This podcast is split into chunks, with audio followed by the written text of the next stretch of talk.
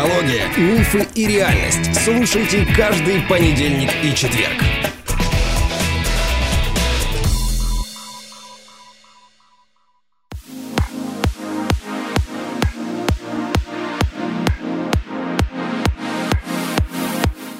Добрый день, дорогие друзья. Ну и мы продолжаем сезон об осознанности с энтузиастом этого дела, хотя, собственно, он не профильный специалист. А с другой стороны, а есть ли вообще профильные специалисты в области осознанности? Это большой вопрос. Ну что ж, Илья, здравствуй. Добрый день. Рада видеть тебя снова в нашей студии. И потихоньку люди начинают как-то реагировать, появляются какие-то обсуждения. Уже в Дзене, например, появилось довольно пространное сообщение в комментариях. То есть человек, знаешь, ты что-то такое всколыхнул в человеке, что он с тобой как бы согласился, но по-своему. Такой, знаешь, был прям выход вот э, души наружу ничего ругательного, но как-то прям вот, в общем, э, откликнулось. И что характерно, на самый первый эпизод. Видимо, с каким-то плечом отсрочки до людей доходит то, что ты говоришь. Как говорят концептуалисты, плотность подачи смыслов, наверное, высокая, и нужно время, чтобы переварить. Но я бы не хотела снижать или упрощать и, ну, давай тогда, наверное, сразу продолжим и пойдем дальше. Осознанность ведь это чисто человеческое явление, да, считается, что животные, они как бы сами себя не осознают.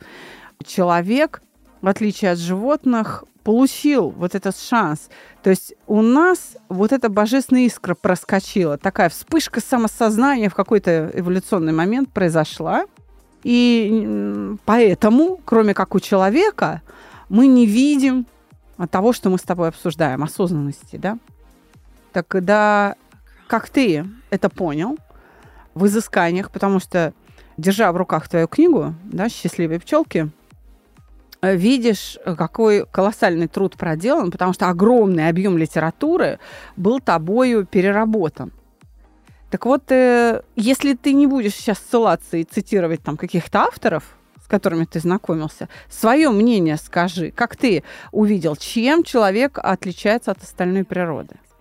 Да, мы действительно идем по увеличению сложности э, от встречи к встрече. И это же как раз и отличает человека от остальной природы, это сложность. То, как э, человек воспринимает другого человека, или он или как он воспринимает себя самого, это не известный и сразу на 100% понятный образ, а это именно предположение.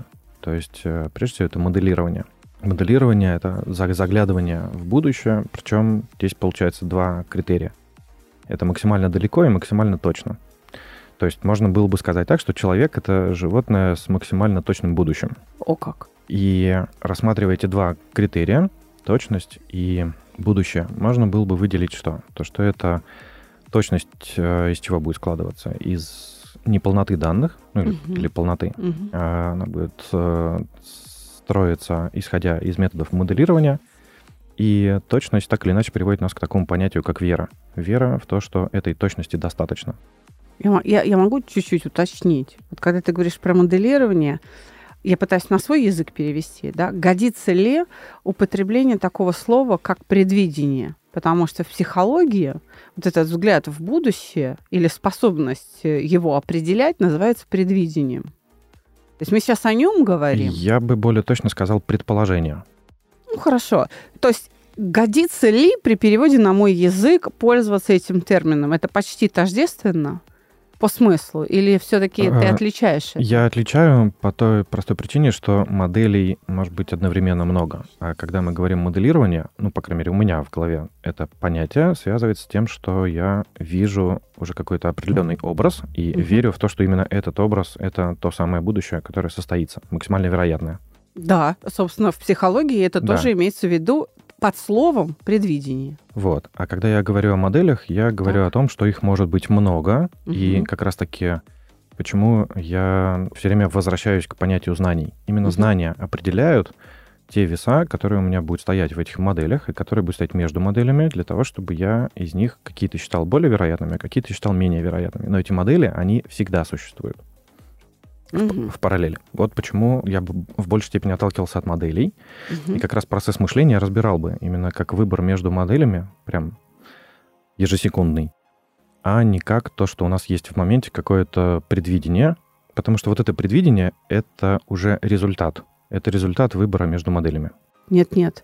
Психологи называют предвидение вот как раз построение, способность построить эти образы будущего. Предвидение в психологии, которое основано на физиологии, потому что не, не вся психология на физиологии стоит. Часть психологии стоит на основе там, культуры или там чего-нибудь такое, да? Вот та, которая стоит на основе физиологии, предвидением называет способность опережать реальность по времени. То есть вот как раз эти модели с достаточно высокой точностью строить. Поэтому я вот и говорю, в принципе, если, если окей, если мы немножко а, сопоставили с собой понятия, то тогда, по сути, я понимаю тебя. Мне очень важно было, годится ли а, перевод на мой язык для понимания тебя. Выходит так, что вроде бы годится.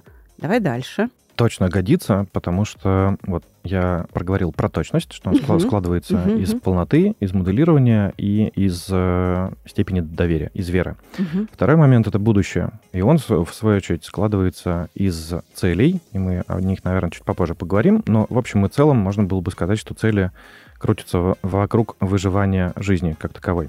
Мгм. Из «а как?» Из того, какие модели мы, собственно говоря, применяем для того, чтобы это выживание состоялось. Ты про способ. Да. Мгм. И про «а зачем?» То есть это какая-то финальная точка жизни как таковой вообще. Не конкретного человека, не конкретного человечества даже, да, не конкретного вида, а жизни вообще как таковой. Это тогда про смысл. Да.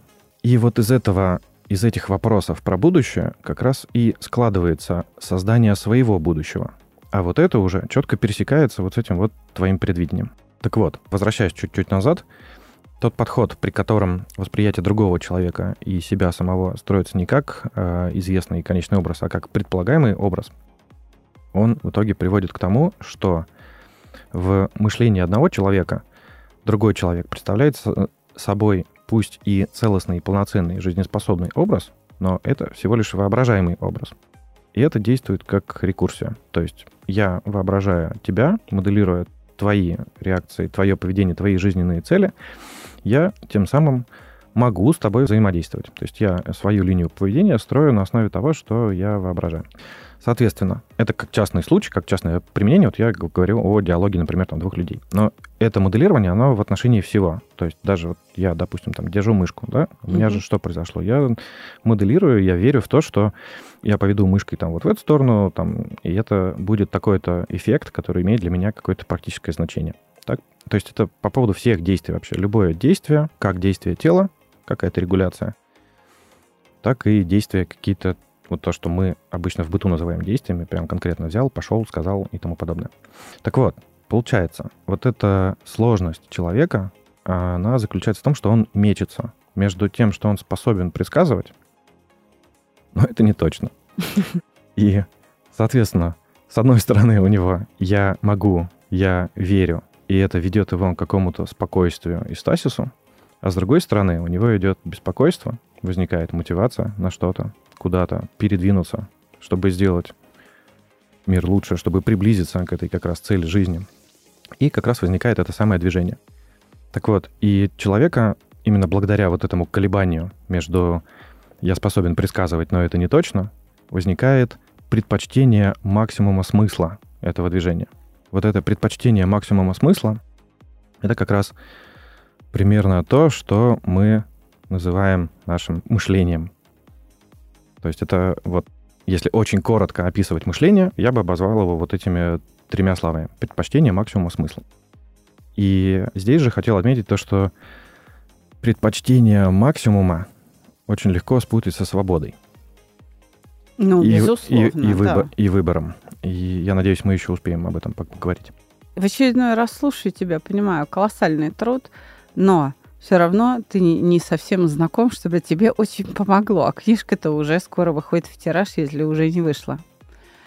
Понимаешь, верну тебя к тому, что я говорила. Есть школа концептуальных аналитиков. Они занимаются, по сути, смысловой расчисткой понятий. Это один из их инструментов, которые они используют. Они как раз не дают смыслам смешиваться в понятиях. То есть тебе стоит познакомиться с тем, как они определили, что такое мышление. Я могу тебе процитировать их, и полагаю, тебе стоит это взять на вооружение. Концептуальные аналитики определили мышление как способность сознания управлять динамикой своих состояний. Вот что такое в действительности мышление. То есть то, что ты сказал – полностью поглощается этим определением. Все то, что ты говоришь, оно внутри этого определения содержится или происходит из него, является производным эффектом вот того, что такое по существу мышление. Но не хочу с тобой пока вступать в полемику. Хочу дать тебе просто высказаться. Ну, во-первых, потому что я не переработала тот массив э, данных, да, который переработал ты. Хотя мне, опять же, есть что сказать. И если я буду тебя прерывать, то наши слушатели лишатся вот этого богатства твоего опыта, который ты готов сказать. А мне как-то, знаешь, мне как-то очень жалко. Я стараюсь, вот во всяком случае, в нынешнем выпуске очень бережно отнестись э, к той работе, которую ты проделал. Опять же, мы говорим о личности как о системе, или предполагаем сейчас все-таки к этому подойти, а личность – это тот участок, на котором и я работаю. И мне очень важно сейчас понять, как ты мыслишь, вот потому что дальше я уже смогу развернуться. Так что давай ты продолжишь свою мысль. Если можно, я тебе задам следующий вопрос. Мы же до этого в предыдущих выпусках говорили о судьбе, о пути, да, как прийти, как вообще на путь осознанности встать и вообще как соотносятся эти понятия, ты это излагал, а как э, с научной стороны можно было бы описать осознанность, как ты ее определил. Я свое определение дам. Но как ты это определил? Потому что, опять же, массив данных у нас все-таки разный. Хотя, пожалуй, не массив будет влиять на точность определения. Да? Сейчас наши определения будут спорить. А способ мышления, способ объяснения этих данных. И, ну-ка, что же это, по-твоему? Как ты определяешь? Способность сознания управлять динамикой своих состояний. Как только речь идет о способности и возможности, то вот все, что дальше, какие бы слова там ни произносились, это все уже означает какую-то методику. Способность и возможность — это методика. Ради чего она, ради каких смыслов? Вот это я скорее бы отнес к мышлению. То есть я, я вернее, я объединял бы в понятии мышления и то, ради каких смыслов оно вообще осуществляется, и то, как оно это делает, как оно работает, как оно устроено. Я с этим определением абсолютно согласен. Способность угу. сознания управлять динамикой своих состояний. Другое дело, что я сейчас как раз отвечаю на следующий вопрос, разверну тему сознания. Что такое сознание? Я немного по-другому смотрю на, скажем так, роли вот отдельных этих элементов в процессе мышления. Все-таки а, сознание было определено, допустим, Карлом Марксом, я пользуюсь этим определением, как свойство высокоорганизованной материи отражать саму себя. И пока э, наука э, этим продолжает пользоваться. И на этом свойстве основана осознанность, которую мы с тобой обсуждаем. Поэтому, а что такое осознанность? Вот я очень жду это определение. Описывая осознанность э, научно, я бы представил мышление как систему, которая работает на принципах оптимальности Белмана. Этот принцип звучит таким образом, что на каждом шаге системе достаточно для того, чтобы выстроить правильный путь, обладать знаниями о сегодняшнем, о текущем состоянии и о цели. Все предыдущие шаги, они не важны, потому что они могли вести не туда. И цель могла сдвинуться. Правильное направление, оно не от прошлого, а оно от текущего именно значения. Так вот, оптимальная стратегия, она, получается, зависит только от шага здесь сейчас, от текущего состояния и от цели. Этих двух точек достаточно, чтобы сделать между ними прямую. Так вот, каким бы ни был результат текущего шага, следующий точно так же будет оптимальным, потому что он будет зависеть только от состояния на этом следующем шаге. Он не будет зависеть от того, что я сделаю сейчас. Завтра это будет что-то новое, направление будет новым. Я в тот момент должен буду, обязан буду ради оптимальности заново провести оценку. Вот в этом заключается принцип оптимальности.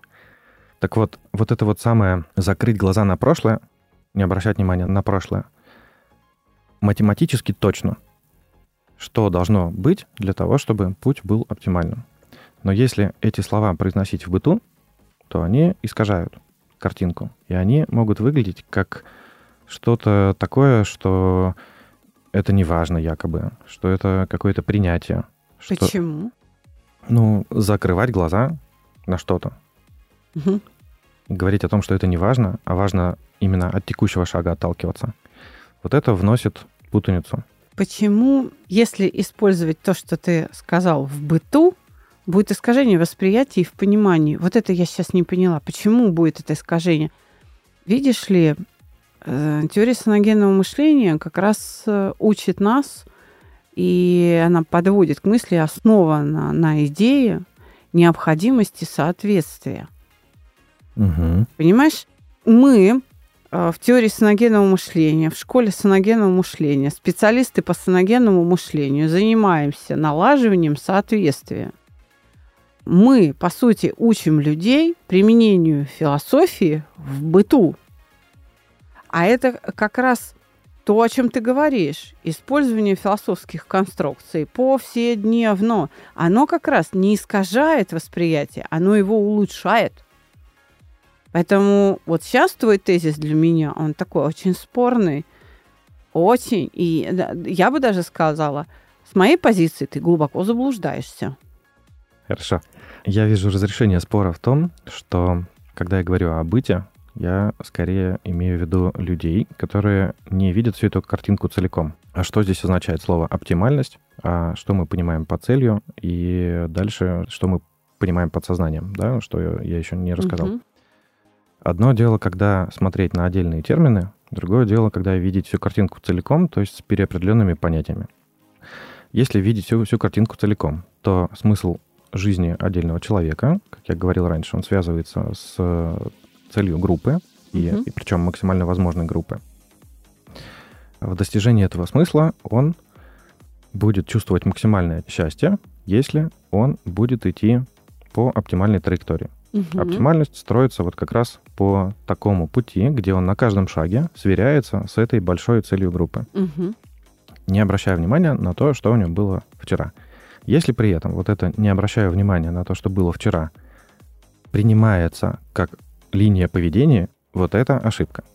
То есть Мгм. здесь главное не в том, чтобы закрывать глаза на вчерашнее. Здесь Мгм. главное в том, чтобы каждый день заново сверяться с целью. Эти действия, они должны быть одновременно, и они друг друга не исключают, а как раз-таки наоборот доп- дополняют. Если из этой методики берется только второе, то есть только закрывать глаза, вот это будет ошибкой. Тогда ты говоришь о том, что дуракам полработы не показывают. Ты говоришь о том, что для владения понятием осознанности, для того, чтобы твоя жизнь благодаря употреблению, применению, да, использованию этого понятия повседневно стала счастливой, нужно устранить невежество. Верно? Да, но это одна из центральных идей буддизма. Мы страдаем от невежества, Верно. И его надо устранять. Познавайте мир, себя и, и так далее, и так далее. То есть налаживайте вот это соответствие. Буддисты сказали, прими этот мир. Если христиане сказали, уверуй, Полюби. то да, и полюби, то буддисты сказали, прими, вот мир такой. Они в эту сторону идут. Ну, нет, здесь, окей, сопоставили, вроде бы как бы сняли противоречия наши, давай двигаться дальше. Я вернусь тогда к Давай. сознанию. Вот э, в этом процессе, который я сейчас рассказал, в нем, вот в этой э, ежедневной, ежесекундной, ежемоментной сверке с целями, в нем, разумеется, нужно получать какую-то обратную связь от мира, чтобы как минимум увидеть свою эту текущую точку и увидеть, а куда же там пе- переместилась цель. Вот как раз сознание — это весь тот комплекс, который представляет собой сборщик обратной связи. То есть все те понятия, которые мы сюда включаем, сознание, и внимание, и там вообще какие-то когнитивные вопросы, все это с точки зрения смысла, который они в себе несут, это какое-то подтверждение того, что а я есть вот это, а реальность есть вот это. Так это укладывается в марксистское определение. Просто в этом смысле внимание – это одна из функций сознания. Ну, только и всего. То есть получается, что все равно ты пришел к марксистскому определению, только, ну, наверное, переопределил это каким-то другим ну, лексическим полем. Но в любом случае то, что мы обсуждаем, укладывается в, в то определение еще 19 века, там, начало 20-го. Так, хорошо, разобрались. Можем двигаться дальше. У меня потому что еще один вопрос. Какими понятиями ты бы описывал личность? Ну, раз уж мы, значит, сегодня а, все-таки говорим о личности, ты бы как описал личность? Чтобы это раскрывало потенциал осознанности. Надо дать определение, что такое личность. В психологии и в философии, и в культуре, в смежных отраслях знаний по-разному определяют, что такое личность. О как! Нам же нужно сейчас к чему-то прийти. Как ты определил бы личность, чтобы раскрыть потенциал того явления, которое мы вообще целый сезон обсуждаем? Я бы подходил к описанию личности с э, определенными понятиями общими. А Про... для чего нам эти сейчас понятия будут нужны? Они нам нужны будут, чтобы дальше говорить на одном языке, когда мы говорим личность. Хорошо, давай. Про сознание как сборщик обратной связи угу. уже поговорили. Это важный момент, то, что я сознание воспринимаю функционально. Угу. То есть у него есть определенная задача, есть определенный смысл. Второй момент, то, что осознанность, вот при таком подходе, ее можно было бы однозначно определить как эффективность вот в этом механизме. Так. Взять именно то, что нужно, и сделать это правильно. Иными словами, ты хочешь сказать, что КПД сознания определяется эффективностью. Смотри, если мое сознание работает эффективно, я человек осознанный. Если неэффективно, неосознанный. Ну, вот так вот. Выход годного в единицу времени. Ну, а, Вы, выход ну, смысла. Да, выход, выход годного в единицу времени с точки зрения интеллектуальных усилий. Вот эти интеллектуальные усилия, которые являются там производными процессов сознания, да, они что-то годное мне дают или негодное. Ну, и, соответственно, я осознаю или не осознаю себя. Ты знаешь, в этот момент э, в пору, наверное, вспомнить какие-нибудь э, сериалы НТВ про уголовный розыск, ты мне тут не сознанку играешь, да? Ну, пожалуй, не только на допросах у следователей мы не сознанку играем. Многие люди так и помирают, понимаешь, не придя в себя, не придя в сознание, и, и причем проживя даже жизнь целую.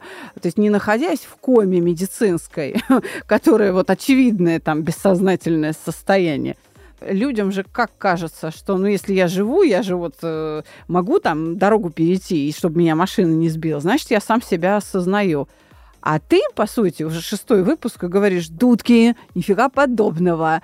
То есть это уровень осознанности, ну, такой там наименьший. То есть да, ты себя осознаешь, но не настолько, чтобы говорить о той осознанности, которую вот мы здесь подразумеваем.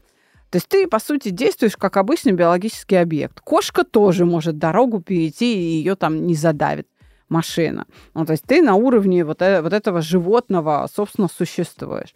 А осознанность человеческая, в твоем понимании, вообще предполагается как такое явление совершенно иного класса, которое дает мне возможность не только дорогу перейти, и оно, собственно, не для перехода дороги, предназначена. А для того, чтобы сделать жизнь счастливой мою, так еще жизнь множества окружающих меня людей, моих современников, а может быть и потомков. Вот, то есть ты совершенно другой масштаб задаешь. И такой осознанностью, ну да, живут-то, я не знаю, сколько человек. Вот из, из сколько нас там, 8 миллиардов? А тут, наверное, из этих 8 миллиардов вот на одной руке, если загибать, считать, да, и то, наверное, свободное место останется. То есть на самом деле не так много людей живут вот тем масштабом осознанности, о котором ты говоришь. И, по сути, все, что мы здесь делаем на подкасте, мы пытаемся людям объяснить, что если вы на этот путь встаете, если вы этот масштаб для себя принимаете как свой, вы совершенно точно будете счастливы. Неудачи на этом пути – это вообще такая будет мелочь в сравнении с тем, э, что вы получите, с тем удовольствием, с тем наслаждением от жизни, которое вы будете получать. Ну, это будет такая мелочь, что вы преодолеете все трудности на пути. Они вас не остановят, они ну, не будут травмировать. Это все можно как бы проигнорировать и двигаться дальше. Поэтому да, давай э, продолжим. Какие еще понятия нам нужны, чтобы вот подойти все-таки к разбору личности? Прекрасно перефразировала. Третье понятие для общего понимания это как раз ответственность. Это как раз то, что отличает человека от остальных животных. Это то, что моделируя вот это самое будущее, имея смыслы, связанные с общим, он может брать ответственность перед собой, прежде всего, как таковым. Или за, за себя, да? Ну, просто в моей теории нет ответственности перед кем-то еще. Угу. Да? То есть мы всегда ответственность перед собой. Угу. И потому что максимум, что я тут ставлю на кон, это своя собственная жизнь. Все, ну как бы. Больше я поставить не могу. Угу. А это означает, что максимум ценности. И как таковой смысл, да, я бы определил, собственно, таким образом, что смысл жизни — это как раз то самое, на что я готов обменять ее полностью, вкладывая время или, может быть, один раз пожертвовав. Если взять всю жизнь целиком и расписать ее там, по часам, или по дням, или по усилиям, или там, по количеству дел, вот оно, то множество, которое складывает, собственно, смысл, да, которое угу. будет оцениваться после окончания. Так вот, ответственность, она всегда перед собой, и эта ответственность ее можно увидеть через четвертое понятие, которое я хотел бы здесь вести, это через отклик. Или то, что мы и в быту, и психологии называем эмоциями. Угу. То есть ответственность проявляется через веру в то, что я должен здесь что-то сделать. Через веру в то, что здесь изменения какие-то нужны. И это может быть как позитивное, так и негативное. Да? То есть угу. здесь вот это вот как бы движение по вектору от плюса к минусу, это всего лишь какой-то контекст. А силу определяет именно ответственность. А угу. нужно ли здесь меняться? Угу. Ну и как раз, собственно говоря, вот в этом отличие человека от животного, то, что в какие-то моменты назревает такой порог, ну или там достигается такой порог, когда человек принимает решение, что да, я здесь буду меняться. Именно меняться. Я готов меняться, я готов обучаться, я готов развиваться, я готов становиться другим. Ты имеешь в виду, что это абсолютно эндогенное изнутри принимаемое решение. То есть у животных вот эти изменения, они под насилием внешних обстоятельств, потому что если я не поменяюсь, то я не выживу в этой среде. А у человека это эндогенно. Я решаю, что я должен сейчас быть таким, тогда я могу повлиять на эту среду обитания. Окей, хорошо, так. Я пока шестой выпуск выступаю переводчиком. Прекрасно. Вроде бы неплохо получается. Так. Оглядка на весь остальной мир, здесь она уже учтена вот в этой самой ответственности перед собой, как раз через понимание своего смысла как максимального блага для группы. Ну, то есть я меняюсь вот ответственно за счет того, что я понимаю, а не за счет того, что я вынужден. Да. Вот в этом, вот, собственно, да, ответственность да. проявляется. Окей, так. И ответственность, если говорить уже про конкретные действия, да, то ответственность это что такое? Что я, что именно я сделаю с тем, какой я есть сейчас? Вот это как раз мы обратно возвращаемся к оптимальности, да. Максимальная ответственность — это будет максимально эффективное применение себя в этот момент. А, да, но тогда надо говорить о том, что под действиями подразумевается еще и бездействие. Например, остаться таким, какой я есть, сохранить себя ради чего-то. То есть не предать вот это свое внутреннее «я». Верно. Если... Свои ценности или там свои смыслы. Если для достижения большой цели нужно, чтобы я... Для счастья, как мы да, говорим. Да. да. Если э, нужно, чтобы я оставался неизменным, допустим, до завтра, значит, моей максимальной ответственностью будет как раз-таки со... сохранить, сохранить это. это да. Угу. Мощно. Ты понимаешь, ведь э, эм, у эмоций и у смыслов, и у ценностей, и у привычек, и у действий, и у бездействия, у среды. Это же такое количество компонентов, у этого всего разнообразия есть проблема. Его много. И вообще, как с этим жить? Ну, то есть это все настолько сложно. Мы знаем, например, из математики, что чем больше количество действий математических требуется для решения задачи, тем сложнее эта задача. Простая задача – это которая решается в одно действие. Более сложная в два, еще более сложная в три. А если тебе надо, как говорится, там, тетрадку исписать, чтобы решить какое-то уравнение, то это очень сложная задача. Угу. Смотри, сложное это то, что имеет там большое количество компонентов.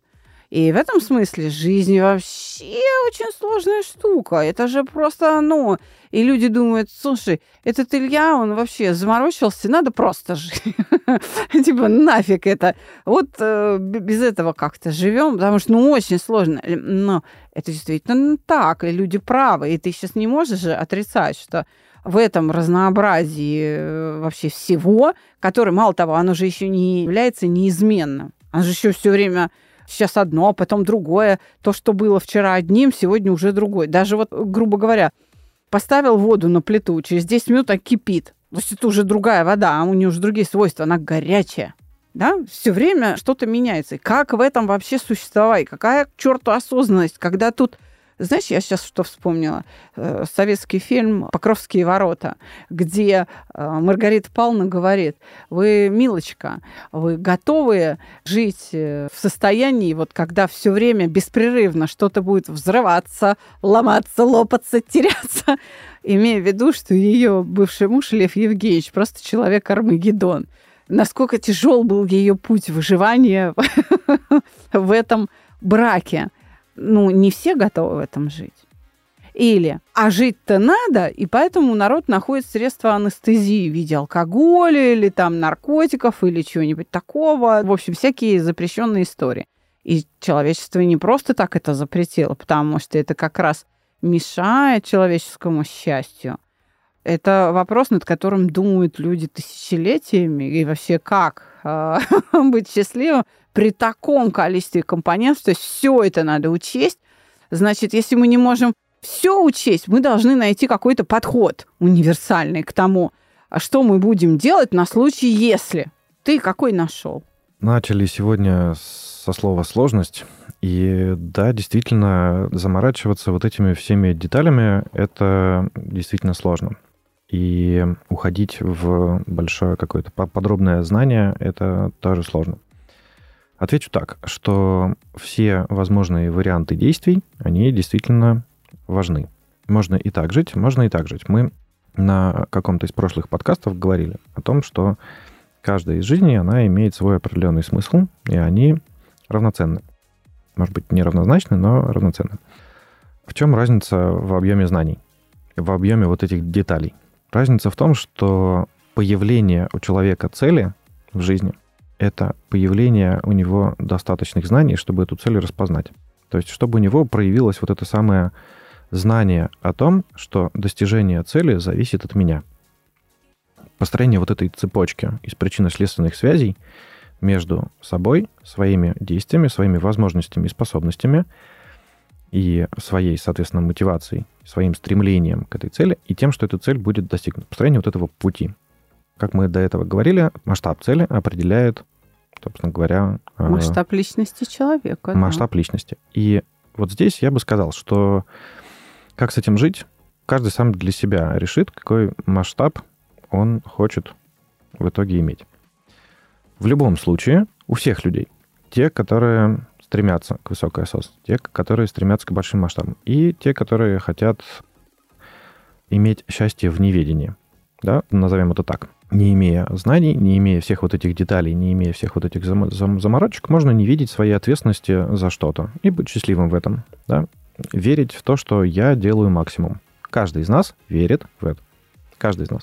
Несмотря на то, что, что максимум у нас у всех разный, мы все одинаково счастливы в этой вере, что я делаю максимум. Так вот, можно оставаться в неведении, делать свой максимум, но все мы все равно будем колебаться между тем, чтобы в какие-то моменты, вот как я говорил в начале, повторять что-то, думая о том, что вот я сейчас уверен в том, что я поступаю правильно. И тем, чтобы меняться. Когда, соответственно, возникает предположение, что а, это моделирование было неточным. Мы все равно через это проходим. Просто если знать, как это работает, то можно лучше себя регулировать. И это уже что-то полезное для всех людей, вне зависимости от тех целей, которые они перед собой ставят. Я хочу сказать, что чем большую сложность ты освоил, тем больший выход годного в единицу времени ты производишь. И тем больше изменения в свою собственную среду обитания ты вносишь. И тем легче тебе в ней существовать. Поэтому на самом деле, да, это постоянное усложнение и есть процесс развития. И это кайф, что сейчас ты можешь то, чего ты вчера не мог. И если посмотреть на дистанции, там, 5-10 лет, ты понимаешь, что, боже мой, вообще, ты, когда ты 10 лет назад думал, какой я крутой, я столько всего могу, сейчас, оборачиваясь назад, ты понимаешь, что, господи, наивный юноша, 10 лет назад ты гордился тем, что сейчас ты думаешь, фу, ерунда какая. Ну, радовался и ладно. Даже если бы ты не радовался, ты бы сюда сейчас не пришел. Это кажется такой ерундой, и ты понимаешь, что а раз то, что тебе когда-то казалось чем-то великим, сейчас ерунда, значит, ты еще больше можешь. Там в этих мечтах, вообще говоря, мы сейчас с тобой а, говорим о мечтах, очень много силы, очень много энергии. С твоего позволения я закончу этот выпуск сегодня цитатой своей младшей дочери, которая в 8 лет от роду пришла ко мне как-то на кухню, когда я готовила ужин, со словами «Мама, я знаю, в чем смысл жизни». Я остановилась, повернулась к ней и говорю «Так, и в чем?» Она говорит «Садись». Да, я, значит, села, она посмотрела на меня совершенно серьезно и говорит смысл жизни, он в мечте. Одна мечта сменяет другую. И так всегда. А без мечты смысла нет. Встала и ушла. Я как думаю, что... В том смысле круто. В том плане, что она, получается, видит жизнь в движении. Да, да. она это видела уже 8 лет, как выяснилось. Но масштаб вот этого высказывание, пожалуй, э, я оценить смогла, ну, вот не так давно, когда ей вот уже 20 лет исполнилось. И, ну, скажем, прям пару лет назад я, наверное, поняла, что вообще этот ребенок делал 8 лет, то есть как у нее работает голова. Представляешь, какой уровень вот той самой осознанности у нее был 8 лет. И о том, что именно малышня способна к такому уровню, предки наши знали, когда говорили о том, что у детей более чистые помыслы, и они в некотором а, роде ангелы, и детей надо воспринимать серьезно. И вот эта традиция так относиться к детям, как к людям, которые в чем-то тебя превосходят, ну, например, вот в этой чистоте души, которая дает им возможность осознавать то, что мы забываем, что ли или чем мы начинаем пренебрегать во взрослом состоянии, типа опыт, на самом деле все не так, а это наивность. А ведь это не наивность. Это не наивность, это именно понимание. И мне бы очень хотелось, чтобы наши слушатели, благодаря нашему сезону, смогли себе вернуть вот эту чистоту души и помыслов, и вернуть себе способность мечтать, и пусть эти мечты ведут их дальше, а мы с тобой поможем, как можем, да, Илья? Точно. Ну что, встретимся через неделю? Тема какая? В следующий раз поговорим про знания, про истинность и про мудрость. Ну, отлично. Всего вам доброго, дорогие друзья. До свидания. До свидания.